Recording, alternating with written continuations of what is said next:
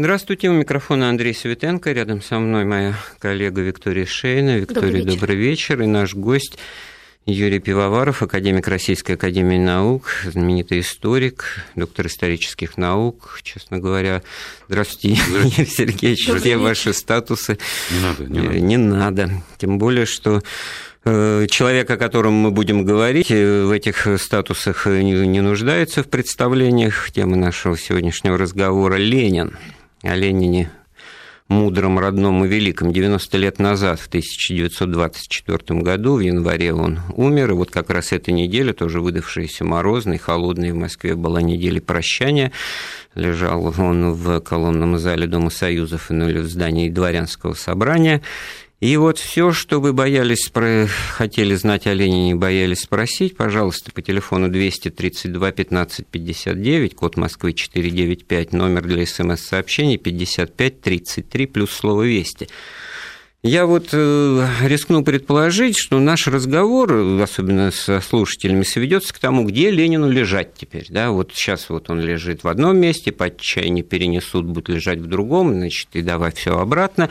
Вот в этом смысле феномен личности, ну, выдающийся человек, безусловно, там, значит, из всего, так сказать, ряда выпадающий, выделяющийся 20 века. Но вот смотрите, о Сталине спорят до хрипоты до хрипоты, а многих других э, э, тоже. Ленин с точки зрения того, что был за человек, что хотел, что получилось, нет. Он какой-то в этом смысле миф получается. Э, он человек, лишенный вот каких-то человеческих оснований, потому что о нем десятилетиями слагали легенды и мифы превратили его в икону, Потом Сталин все время прикрывался именем Ленина, потом Хрущев именем Ленина Сталина э, развенчал, потом Брежнев Хрущева именем Ленина, потом э, Горбачев Брежнева именем Ленина, и уже на четвертый раз это все настолько стало претить э, организму общественному, что превратился Ленин из иконы в какого-то анекдотического персонажа. А сейчас, с одной стороны, Ленинский проспект, Ленинградское шоссе, памятники Ленину, все, ну такая топонимика она сама по себе, как Калинин-Малинин, уже, значит, просто человека за этим не видно. Вот стоит вообще о человеке говорить, Юрий Сергеевич? Ну, знаете, я должен сказать, что и Сталин скорее миф, нежели реальный Иосиф Джугашвили. И, видимо, это судьба всех таких великих персонажей истории, ведь и там, я не знаю, Деголь или Рузвельт или Черчилль, они тоже во многом стали мифическими или мифологическими фигурами. Но я думаю, что все таки важнее говорить не о конкретном человеке Владимире Ильиче Ульянове, который родился в 70-м году и в 24-м умер. Кстати говоря, в этом дворянском собрании он лежал пять дней, как раз сегодня 26 число, вот последний день, когда он лежал. Да, потом вот будут похороны, да, которые вот да. продолжаются по сей день, потому что как таковые потому похороны не, и не, не завершились логически, да, хотя ну, никому в голову тогда не приходило. Он, конечно, не случайно, э, как теперь мы понимаем, лежит там, и не случайно, что вокруг него целый погост. Его, значит, соратники, его в кавычках апостолы, которые за ним, и много-много других. Э, в традиционной Москве, России в 16-17 столетии была примерно такая же ситуация, когда вокруг Кремля была масса церквей, некоторые сохранились, где лежали э, значит, мощи наиболее чтимых святых и наиболее чтимые иконы. Да? И в этом смысле такой вот погост псевдорелигиозный большевистский, он не случайен. Э, это тоже такие большевистские святые, большевистские мощи святых, а так сразу ведь и называли это большевистскими мощами. То есть это такая вот, большевики претендовали на их учение, это больше, чем учение, такая замена религии, псевдорелигия, которая объясняла человеку вообще, как ему жить. И в этом смысле они тоже нуждались в таких светских э, святых. Ну да, если царь-батюшка являлся на Рождество и на Пасху, то Ленин каким-то образом являлся на 1 мая и 7 Ну, это скорее его сторонники, последователи. И, кстати, ведь говоря, Маяковский, который который был настоящий действительно великий поэт, он правильно формулировал то, что большевикам было нужно. Ленин и теперь живее всех живых. То есть он живой даже после смерти. Это ведь христианская смертью смерть поправ, да, вот это вот воскрешение после смерти, только уже на секулярной, а не на религиозной почве. И вот тогда, получается, есть логика. Мы не должны и не будем обсуждать, какой он был на самом деле э, маленький, там, шепелявый, картавый, значит, язвительный, и вообще вот как его там Щукин Щукин сыграл, значит, в свое время вот такой вот немножко смешной, анекдотический. Мы об этом не будем, какой он человек. Он у нас икона. Он в этом смысле все хорошее это по-ленински, а все плохое это антиленински. Очень удобная формула, и народ, кстати говоря, освобождает от какой-либо ответственности. Они могут говорить, ну вот, понятно, что, так сказать, как же тут столько говорили. Кстати, в народе сложилось это тоже, как говорил Ленин, пар костей не ломит. Любую банальность, любую очевидность вкладывай в уста. Вы знаете, о чем это говорит? О том, что он вошел в нашу жизнь, в наши мысли, в нашу психологию. А что касается, каким был Ленин, я вам должен сказать, что не только мы это все по школе знаем, Маяковского поэмы, да, там и о Ленине, я себя под Лениничичу и так далее, и так далее. А, Борис Пастернак, великий русский поэт, может быть, поэт номер один, в своей поэме «Высокая болезнь», он видел Ленина и слышал его, он говорит, он был как выпад на рапире, гоняясь за высказанным вслед, он гнул свое, пиджак, топыри, пяли перед киштиблет, то есть он рисует образ такого, знаете, мгновенно разящего, такой, это гений чистой воды для Пастернака, понимаете, а Пастернак, хотя он, конечно, и не был тогда врагом советской власти, он позже стал таковым, все таки это был человек далекий очень от Ленина, но и на него он производил громадное впечатление, и я резко отрицательно отношусь к этому историческому персонажу, но когда я сейчас слышу его э, речи, которые ну, раньше на пластинках, сейчас можно иначе послушать, конечно, он завораживает. Но я вам должен сказать, что очень многие тираны 20-го столетия завораживали. Да? То есть не надо из них делать каких-то таких дурачков э, или таких плоских злодеев. То есть не... он не никакой, он как раз вполне себе какой-то, вот, о котором мы и не говорим, и не вспоминаем. Получается, что здесь есть предмет для разговора, он интересен, вот в этом-то разбираться. Как получилось так, что циничный, ввяжемся в драку, а там посмотрим в октябрьские дни, говорит, абсолютно не склонный к компромиссам, все это называет одним нехорошим словом, значит, эти компромиссы и так далее, значит, гнет свою линию, все при этом упрощает, как вы, Юрий Сергеевич, недавно справедливо заметили, это сводит партию, значит, к тому, что только главные фигуры на доске, и при этом имидж доброго дедушки, лукавый прищур, то есть носитель всех вот этих христианских милосердий и благолепий. Вот. Вы знаете, вы знаете, я вам должен сказать, я думаю, что как человек Ульянов э, был обычным человеком, с плюсами, с минусами, там, и мог детей любить, я мог не любить, кошек любить, там, пиво любить, в шахматы играть. Э, вы знаете, масса тиранов, я еще раз могу сказать, и резко отрицательных персонажей в приватной жизни были обычными людьми. Не надо думать, что если у них исторически локти, кровь по, по как-то э, ну да, локти да, по, я вот, да, да, то это означает, что каждый день он да. только, так сказать, и кушает детей на Не пил, не курил, да, вегетарианец. Совсем не это. Хотя Ленин, что мы знаем его частной жизни, был действительно человек достаточно сдержанный и ничего такого особенного себе не позволял. Вопрос заключается не в этом. Дело в том, что два обстоятельства, я думаю, заставляют нас говорить о Ленине. Ленин – это не просто попытка каких-то социальных изменений, удачные или неудачные. Большевики во главе с Лениным замахнулись на природу мироздания, Бога нету, все, религия отменяется. На природу человека хотели изменить химический состав крови, скрещивать человека с обезьяной, хотели отменить право, закон, государство, семью и прочее, прочее. Они замахнулись. Вот замах был такой, какого история человечества не знает. Вот нам уже пишут, Ленина не трогайте э, собаки, точнее шакалы. шакалы. И как вот, по-моему, у Шолохова в поднятой цели, ты мне, товарища Ленина, не морай, я его прекрасно знаю, он такой здоровый, рыжий, с бородой, и нечего говорить, что вот он такой вот. Вы знаете, что такого рода сообщения э, к вам на компьютер, это говорит о том, что Ленин победил. Это второе, что я хотел сказать. Мы живем в ленинской стране. Отношение человека к человеку, власти к человеку, сама природа власти, угу. Многие социальные бытовые отношения, они действительно вышли из того строя, который удалось построить Ленину. Причем вот в этой но... фразе это как раз вот это средоточие.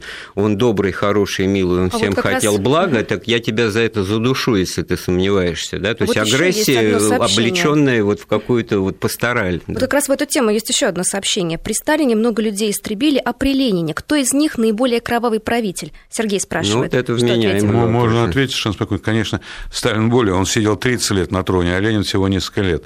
Но начал террор, конечно, Ленин. И ответственность Ленина за смертоубийство, которое в моей родине творилось десятилетиями, Ленин несет не меньше, чем Сталин. Юрий а я думаю, даже больше. Вы знаете, похоже, вот на, в ответ на вашу фразу по поводу того, что Ленин победил, вот пишут э, нам, правда, не подписались, никто не заставляет посещать мавзолей, и Ленин никому не мешает. Это наша история, мы потомки красноармейцев, отстоявших революцию. Ну, я могу ответить. Ну вот, да, ну, пожалуйста, ну, я что-то да, тоже Я могу ответить, что Ленин никому физически не мешает. Да, он не толкается в метро и, так сказать, не пугает вас по вечерами в темноте. Но нахождение там Ленина, Ленина в центре нашего общества, нашего государства, нашего города и говорит о том, что ленинизм по-прежнему правит. Вот, вот понимаете, вот говорит. Виктория не до конца дочитала это сообщение, там есть четкий адрес к корне. Мы потомки красноармейцев, отстоявших революции. А я не побоюсь сказать, что а я потомок белогвардейца, которого побили. Да, ну давайте вот расстреляем меня через сто лет, да, как потомка, да, а, а вас как потомков, ну что, значит, никому он не мешает он должен вам помогать. Что значит он никому? Вам-то он помогает, а, не, а, знаете, а мне да, он не мешает, а мне мешает. У меня ситуация сложнее. У меня один дед участвовал в ледяном походе, да. полковник царской армии, потом доброй армии, расстрелян большевиками. Я, я перебегу на вашу сторону, так я уже да. в ажитации, потому что у меня один дед был за красных, да, да, другой за белых. Да, другой дед, вот, а другой дед да. был красным героем, имел два ордена красного, боевого красного знамени, это единственное тогда были награды. Его при Сталине убили. Ну и, и что теперь? Один красный, другой белый, оба погибли. Что нам теперь? Если мы потомки красноармейцев, закрыть глаза на преступления, которые Ленина от имени Ленина вершились на нашей, в нашей стране, что ли? Вот в этой связи очень многие сейчас говорят о том, что э, почему нельзя воспринимать э, мавзолей Ленина как арт-объект? Почему нельзя воспринимать как ну, некое, э, некую мумию, как египетский находится? Вот, вот почему Здесь есть нельзя? опасения, да. потому что сакральность, если снять, то получится, что это некий музей так сказать, восковых фигур, там угу. некая, так сказать, достопримечательность для досужих э, туристов, да, значит, куда сходить в этом городе, на, на что поглазеть, да, то это не, не та функция, которая вкладывалась изначально в это. Это поклонение все таки да, это, Думаю... это новая религия, а если без этого, то не работает. Ну, а для кого-то это чемодан Луи Виттона. Я так понимаю, что для людей, которые жили в 1924 году, возникновение мавзолея на Красной площади вот так вот воспринималось тоже. А для меня совершенно не так. Дело даже ни в какой там не сакральности, ни в чем. В центре страны лежит в каком-то там здании преступник против моего народа. Вокруг него могилы других преступников, всех этих Сталиных, Дзержинских и прочие все эти нечисти. И очистить и очистить страну от них необходимо совершенно. Пока они там лежат, мы вместе с ними, мы одобряем их убийство, Какие там потомки красноармейцев? Разве в этом дело? Что они сделали с Россией, эти люди? Вот э, все-таки э, достаточно бурную реакцию вызывает, да. судя по смс-сообщениям. Я, конечно, не рискну этими словами все передавать, я только, так сказать, ну, меня поймут с полуслова. Понимаете, вот сейчас есть такая э, антигомосексуальная линия, это новая идеология, значит, борьба против гомосексуалистов. Это новая идеология России. И вот, значит, все то, с чем ты не согласен, очень удобно, значит, у пивного ларька идет разговор в студии или где-то там, значит, э, в эшелонах власти, вот назвать человека, значит, вот этим э, гомиком, э, педерастом и так далее, если ты с ним не согласен, да. В этом смысле вот о сексуальности Ленина стоит начать разговор, значит, со всеми вот этими версиями того, чего именно он умер, да, тоже навлечешь на себя, значит, какой-то гнев, возмущение, или... а другие люди скажут, ну зачем в этом копаться, да, то есть как бы не, не нет, если адекватная говорить... реакция в любом случае, потому что он не предмет исторического интереса, да, он предмет спора, так сказать, и размахивания кулаками вдруг неожиданно, да. И тогда возникает желание, значит, ой, давайте про это не будем вообще, да. А что тогда, если не будем? Памятники стоят, мавзолей стоит, и он обяз... это все обязывает к тому, чтобы на это как-то реагировать. Ну, идет мама с ребенком, ребенок видит памятник кому? Дедушки Ленина. А значит, кто такой? А кто такой? И что начать говорить, как Юрий Сергеевич, что это, значит, убийца моих э, дедов там и так далее? Тогда ребенок задумается, Тем более, если он не стоит убийца, а, те, а, а из того лагеря, где убивали вот тех, да, тогда, значит, это вот во всяком случае, национальная и очень сложная проблема. Но мне кажется, если люди, которые любят Ленина, почитали бы Ленина, Э, причем не только полное собрание сочинений, которое вышло при еще советской власти, но и масса архивных материалов, которые сейчас опубликованы, кстати говоря, и благодаря Федеральной службе безопасности, э, значит, которые хранились на Лубянке. Я думаю, что у каждого нормального человека встанут волосы дымом Вот не хотят люди вот это все слышать, от хотя ужаса. и не спорят, да, хотя и не спорят. Смотрите, про Сталина спорят, но В том смысле, плюс или минус. Никто же не спорит о том, что он был добрый, значит, с прищуром, да, все понимают, что он был жестокий, и вот эти вот товарищи, кто нам пишет, Сталину на вас нет. Да я согласен, это жестокий, кровавый, ух, какой страшный, и слова с делами у него не расходились. Другое дело, что кто-то говорит, что это все ужас, это все плохо, это все неэффективно, как минимум, это страну опустошает, да, а кто-то, наоборот, считает, что это единственный способ существования, и вот бьет в литавры, и как вот я не дочитал это смс-сообщение, оно очень интересное. СССР была мощнейшей империей истории. Все, точка. Куда она тогда, спрашивается, делась? Ее более мощная победила или ее кто-то по недоразумению какие-то величайшие люди эпохи Ельцин, Кравчук там, и еще там товарищи полузабытые из Белоруссии там, значит, в 91 году развалили, тогда она не мощнейшая. Где вы были? Почему Во-первых, СССР не была никогда мощнейшей империей, не то что в истории, даже в 20 столетии СССР после Второй мировой войны была второй сверхдержавой, супердержавой, не первой, а второй по своим возможностям. Что касается того, что она была вообще мощной державой, это в военном отношении, а гражданское население жило и отстало вот. от... Мощнейшее, это значит, Военная можем начистить рыло кому захотим. Вот можем сделать лучший танк, можем сделать, ну, не случайно же сами, что бы они ни делали, у них получается автомат Калашникова. Да? Вот есть чем гордиться. А нормальные вещи для жизни, это все не наше, это все привозное, или лучше всего без этого обходиться, будь проще и, и не хоти этого ничего. Да? Вот в этом смысле очень большая проблема. Я э, сразу предваряю возможные инвективы, значит, что была Великая Отечественная война, вот, тут не надо, тут это святое, хотя там тоже в этой проблеме очень много вы знаете, сложного. Вы знаете, я, я скажу, что... Это был звездный час в жизни советского народа, победа над фашизмом. Вот не только, я... все гораздо сложнее. Я думаю, что советский период знал не только великие трагедии, но и действительно великие победы. И могу вам сказать, что, несмотря на весь кровавый ужас, а я резкий противник советской власти, есть я не могу отрицать, что миллионы и миллионы людей, например, мой отец, родившийся в деревне, получили возможность, придя в город учиться, получить образование, стать какими-то цивилизованными людьми. Дальше, 20-й съезд, когда люди нашли в себе силу покаяться в совершенных преступлениях и прекратить массовый террор, подъем науки в 50-е, 60-е годы, подъем техники, подъем литературы, правозащитного движения, улучшение уровня жизни населения, создание каких-то городов и инфраструктуры, это все тоже было. Но это развалилось, потому что оказалось, что заложенные в основу этого общества основы Лениным и Сталиным недействительны уже в новую эпоху. Они соответствовали, может быть, эпохе начала 20-го столетия хоть как-то, но уже после научно-технической электронной революции тот тип общества, который сложился у нас благодаря Ленину и Сталину, рухнул. Он не смог выдержать конкуренцию. Ну, это вопрос о преемничестве в этом смысле, как показатель величия вождей. Вот Сталин как-то так вот с преемниками не назначил или окружил себя, так сказать, какими-то ничтожествами в диапазоне от кровопийцы Берии до дурака Хрущева, да, и в результате через два года от этого ничего уже режима вертикали это не осталось. У, у Ленина тоже Юрий Сергеевич может прекрасно рассказать, как перессорил всех своих, значит, соратников и чем, письмом да, съезда. Чем это обернулось для всех, для нас?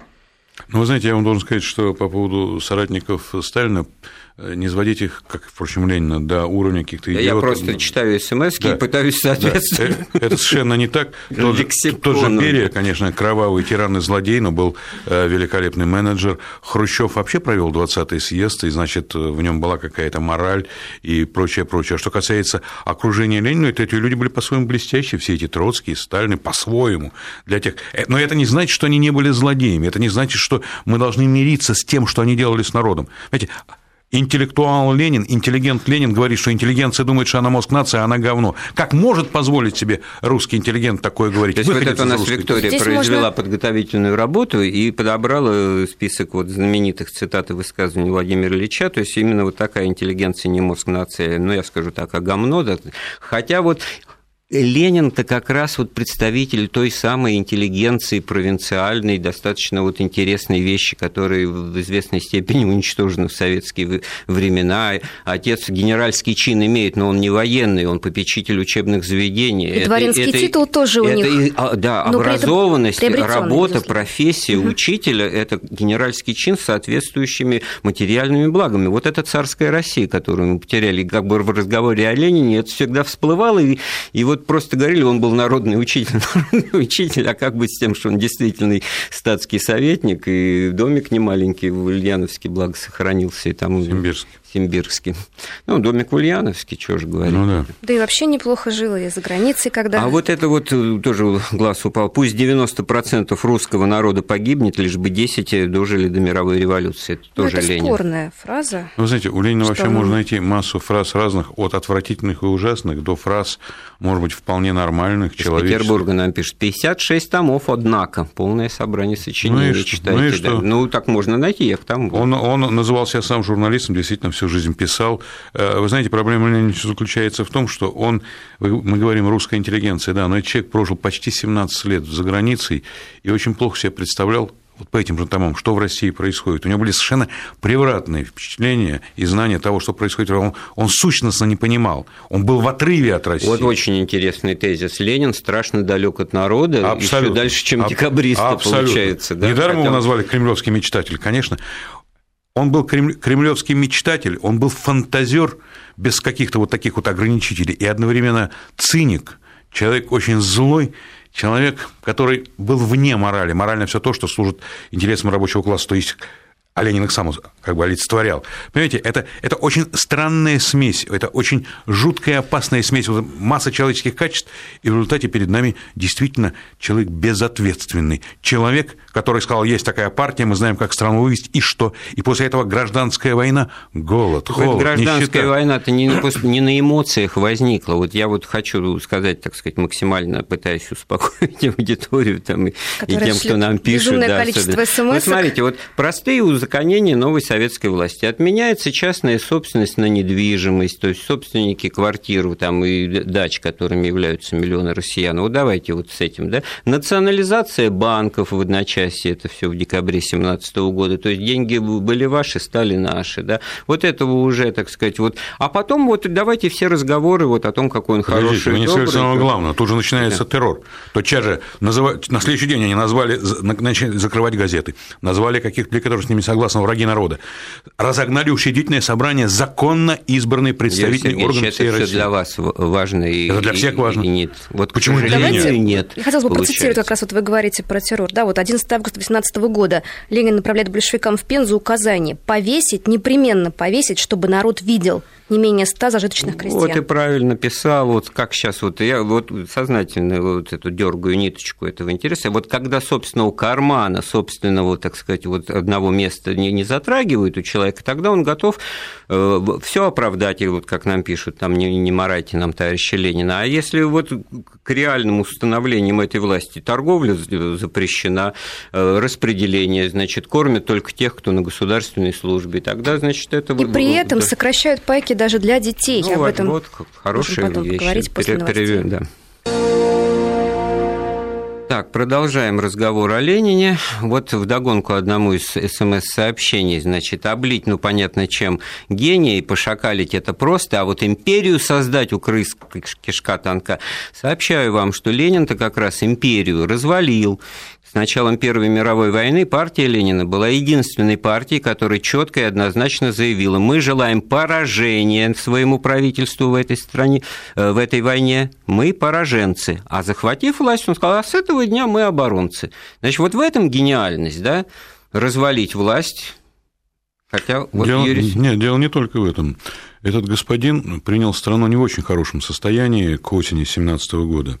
Но, тем не менее, экономика России вполне действовала. Россия была единственной страной среди воевавших, которая не ввела карточки на продовольствие. Вот это вот надо вот Экономика, экономика раза, росла да? в годы Первой мировой войны, и лишь в первые месяцы большевистского правления большевистские мудрецы во главе с Ильичом и развалили экономику. Почему Ленин в марте 18 года бежал из Петрограда в Москву и перенес столицу?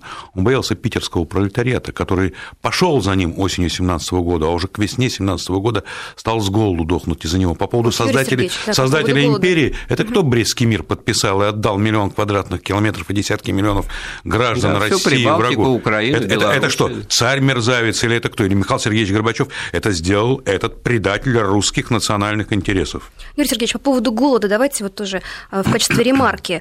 Мы все знаем, что, что в начале 20-х годов было, был страшный голод, умирали люди. И вот интересный момент. В ноябре 2021 года общественная комиссия по улучшению жизни детей обратилась в Политбюро с ходатайством пересмотреть решение ЦК РКПБ о пайках для детей. И Политбюро с участием Ленина, Сталина, Троцкого, Каменева, Молотова, Калинина рассмотрело это ходатайство комиссии и отклонило его. Причем решение было принято единогласно, а хлеб тогда отправлялся в Германию. Но я должен добавить, что когда а, американская продовольственная организация АРА стала помогать бороться с голодом 2021 года, по ней был тоже нанесен удар. Когда недобитые, в кавычках, представители российской интеллигенции, предпринимательских классов пытались организоваться и тоже помочь, по ним тоже был нанесен чекистский удар. Да нет, тут можно... Но это, ну, нам да, не хватит э, сутки, чтобы перечислить... там американский паспорт. Я, вот, у меня одна из бабушек участвовала как благотворительной этой деятельности через вот участие в этой аре значит, имея в виду помощь голодающим по Волжье, значит, работала угу. просто как волонтер, а потом всю жизнь отмазывалась и несколько раз подпадала да под, под арест, ну просто, ну что, американский шпион, какие тут еще разговоры. У нас есть звонок, Александра Васильевна, вы с нами? Вечер. Да, добрый вечер. Я хочу э, сказать, почему я, как и многие, отношусь к Ленину э, положительно на своем личном примере. Я выходец из нищей крестьянской семьи Тульской области. Так сложилось, что жили с конца 30-х годов, мы жили в Москве. Я в годы войны была в эвакуации в Тульской области. То есть всю эту историю нашу я прожила. Я знала, что от меня требуется только работа, и свои результаты труда я от государства получала в виде бесплатного образования, бесплатной медицины, бесплатное жилье. В свое время, работая на предприятии, имея запас знаний, я могла ездить за границу по обмену опытом. И была на предприятиях ГДР и ФРГ. Мне хочется, чтобы вы объяснили такую ситуацию. На одной из пресс-конференций немецкие специалисты мне говорят, у нас есть свой Ленин. Потом мы на эту тему объяснялись. Почему мы ценим Ленина?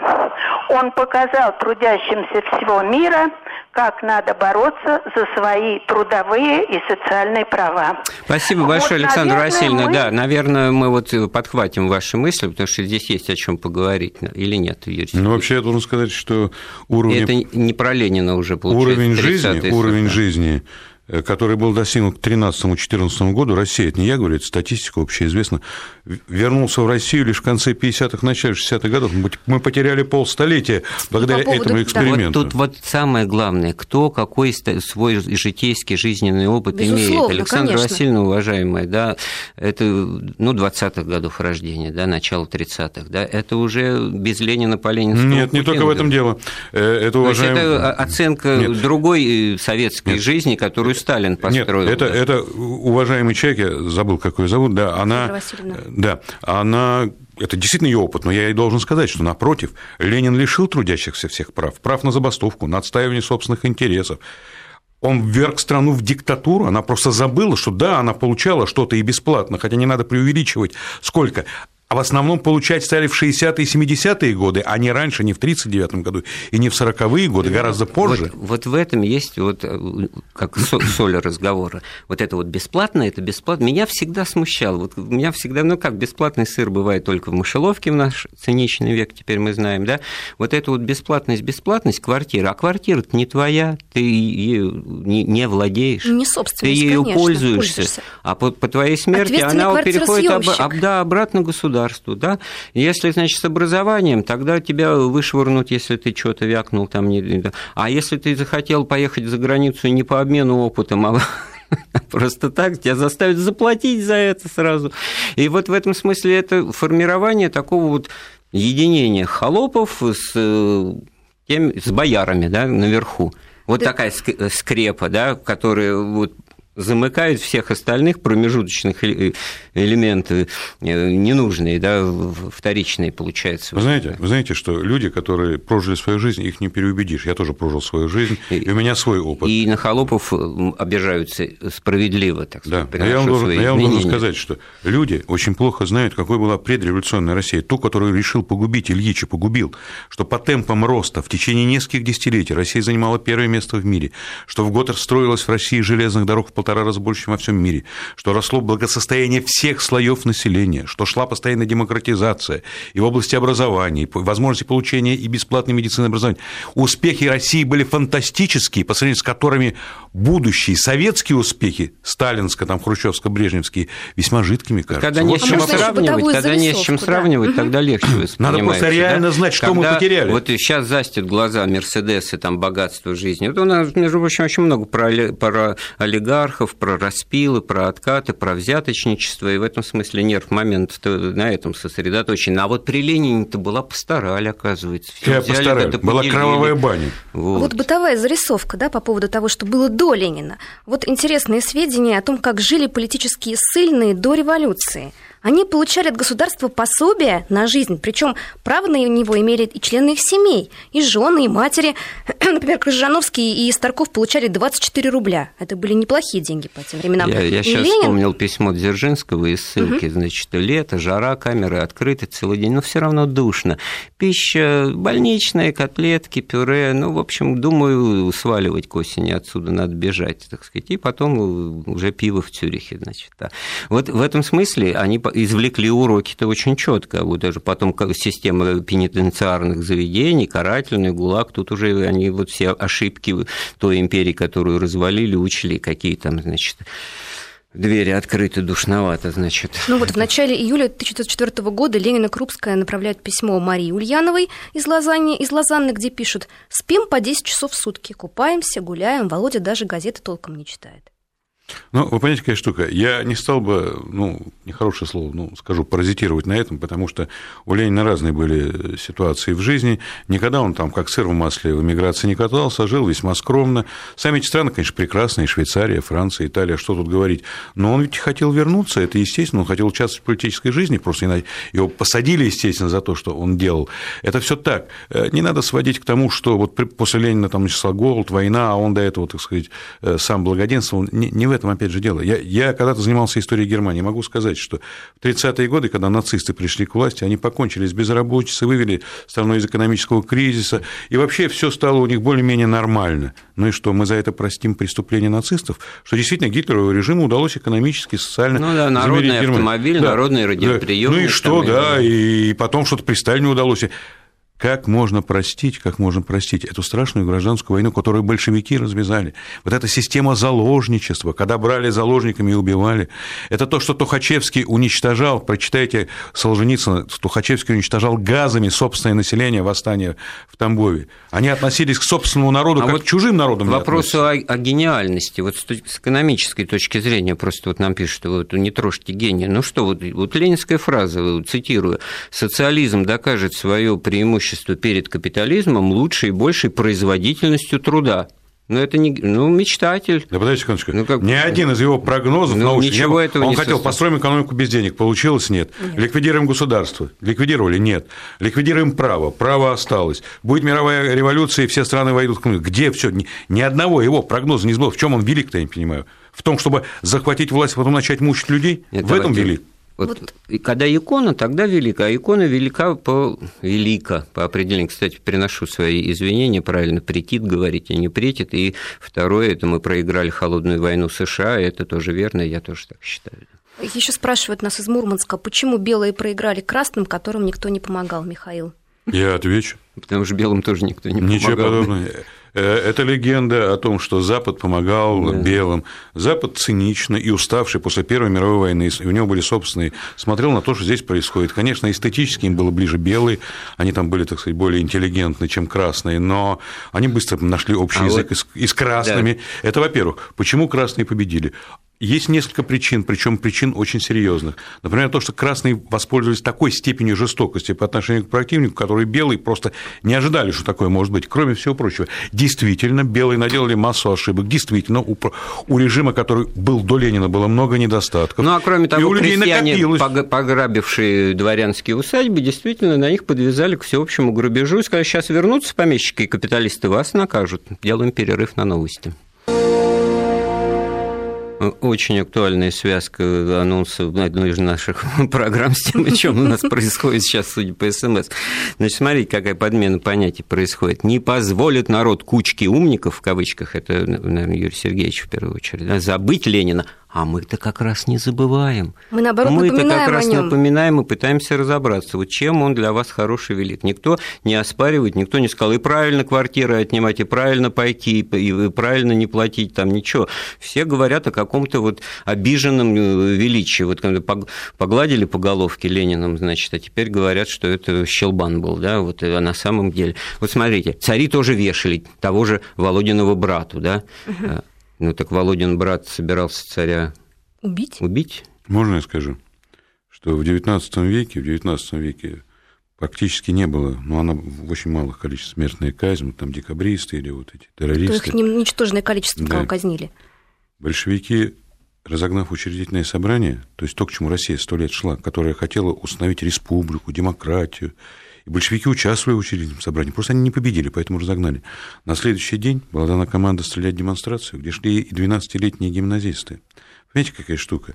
При всем, я и не говорю, что царизм это совершенно там сахар, и Россия не была идеальной, хотя она очень исправлялась и улучшалась. А тут либо так, Юрий Сергеевич, вот как либо для вас это сахар, либо то сахар, понимаете, а, я, а вот третьего не дано. Вы знаете, я не знаю, что там третьего, что такое сахар. Я могу вам сказать, Почитайте любой учебник истории и увидите этот бесконечный террор. Машина террора работала Стреляли вот стреляли. Это, в этом и прелесть исторического сознания нашего, так сказать, разлитого то ли на 42%, то ли на большее количество процентов, которые вот зачитывают «Царская гниль, мрак, пустота». А вот Ильич, тоннель со светом, мир освещен на подходе Иосиф, полная ясность в очках и в умах, полная ясность и близость победы, вселенская мудрость, вселенский просвет, Сергей Хабаровский край. Ну, что можно сказать? Вот, пожалуйста. Ну, ну хорошо.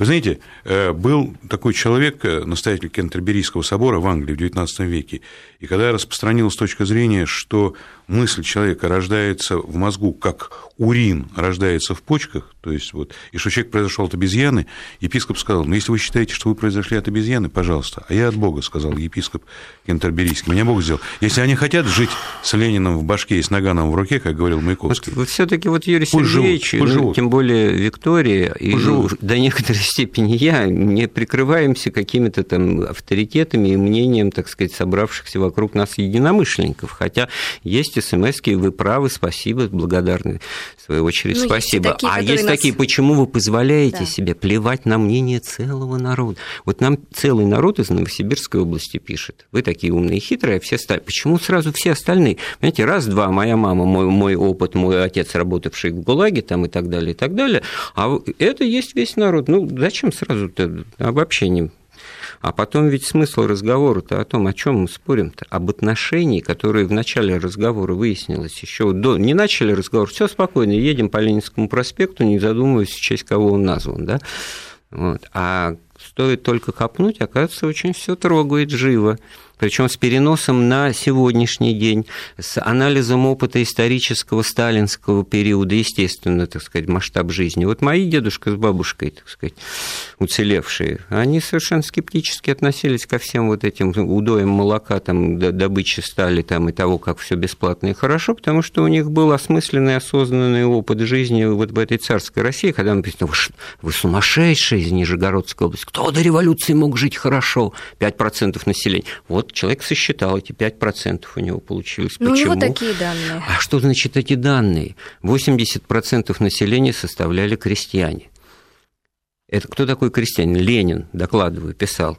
Единоличное, частное, мелкое значит, крестьянское хозяйство ежесекундно, ежечасно воспроизводит капитализм. Поэтому колхоз Этот путь начертан. Вы, знаете, что да? я могу сказать? Вы знаете, что могу сказать? Около 40-го года группа крупнейших мировых ученых через 20 лет после революции во главе с русским иммигрантом Николаем Сергеевичем Тимашевым, очень крупным ученым, русским, оказавшимся в эмиграции, написали книгу «Великое отступление», где они показали, что если бы тенденции развития хозяйства российские продолжались, а они начались такие, подъем начался экономический еще в конце XIX века, до 40-го года не были бы прерваны революцией и гражданской войной, то в 40 году бы Россия обошла Соединенные Штаты по валовому национальному продукту. Да, страна победившего фермерство, хозяйство. Менделеев всерьез э, экстраполировал данные о том, что 300 миллионов человек будет население России в конце 20 века, что вот это 40 лет мирной жизни вам нужны великие потрясения, которые мы и получили, которыми мы теперь, так сказать, себя ублажаем и радуемся, отстаиваем, вместо того, чтобы жить